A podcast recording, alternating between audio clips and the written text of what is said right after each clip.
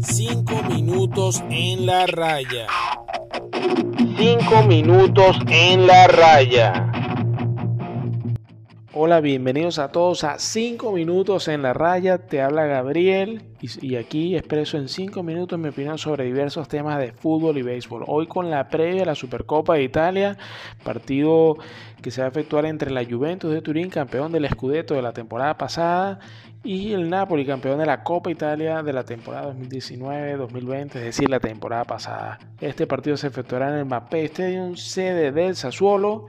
Y bueno, eh, en las últimas ocho ediciones, dado que la Juve ha ganado los últimos nueve campeonatos de, fútbol en Italia, la Juve tiene un récord de cuatro ganados y cuatro perdidos. En este periodo se ha enfrentado dos veces contra el Napoli y tal cual, bateando para 500, una victoria y una derrota. La última, eh, victoria en penales del Napoli.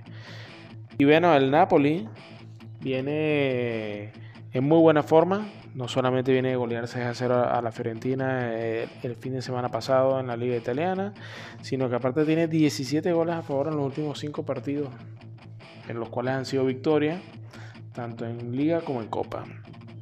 Con Chucky Lozano que está en muy buena forma, 4 goles de esos 17.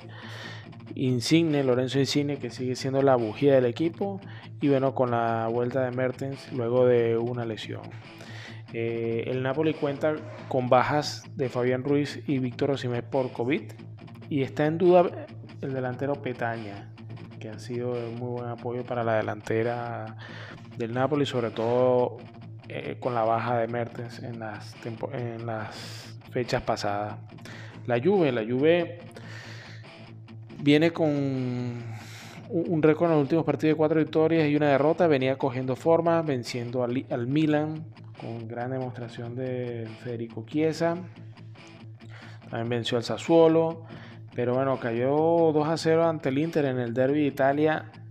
Y bueno, dio un retroceso en su mejora de juego, volviendo a generar dudas el planteamiento de Andrea Pirlo. Por lo cual, bueno, la Juventus, aparte de, este background, tiene de bajas por COVID a Delic, a Alexandro y a Cuadrado. Tres jugadores que básicamente son titulares, sobre todo de y Cuadrado, y por lesión Pablo Dybala, por lo cual la lluvia viene bien disminuida tanto en la moral como en, eh, en su alineación. Para este tipo de partidos, por lo general, si bien estamos hablando de dos de los grandes equipos de la actualidad de la Serie A, por lo general el equipo más chico eh, se enfoca más en este tipo de, juegos y torneos, dado la poca posibilidad de trascender por el Scudetto o en competiciones europeas.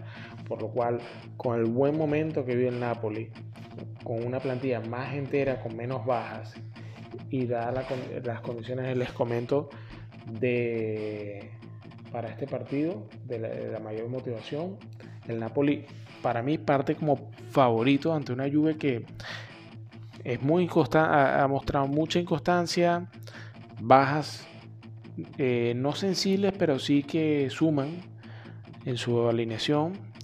Y con Cristiano Ronaldo que lleva dos, dos fechas, los dos últimos partidos que no, no ha brillado como siempre, aunque el comandante, bueno, eh, siempre un jugador determinante, es el capo canoniere actual de la Serie A, por lo cual es un jugador determinante y muy, muy competitivo y ganador. Mi pronóstico para esta final de la Supercopa, la Supercopa italiana, es una, victoria del Napoli, dos goles por uno. Yo creo que eh, Lorenzo Insigne y Chucky Lozano van a hacer valer el buen momento que viven eh, junto al resto del equipo. Y bueno, la Juve de Pirlo eh, entrará en una especie de mini crisis porque ha logrado vencer a, equipos eh, medianos y pequeños, a la excepción del Milan, que es el líder de la Serie A, que logró una gran victoria, pero que no ha logrado trascender con equipos de mayor calado.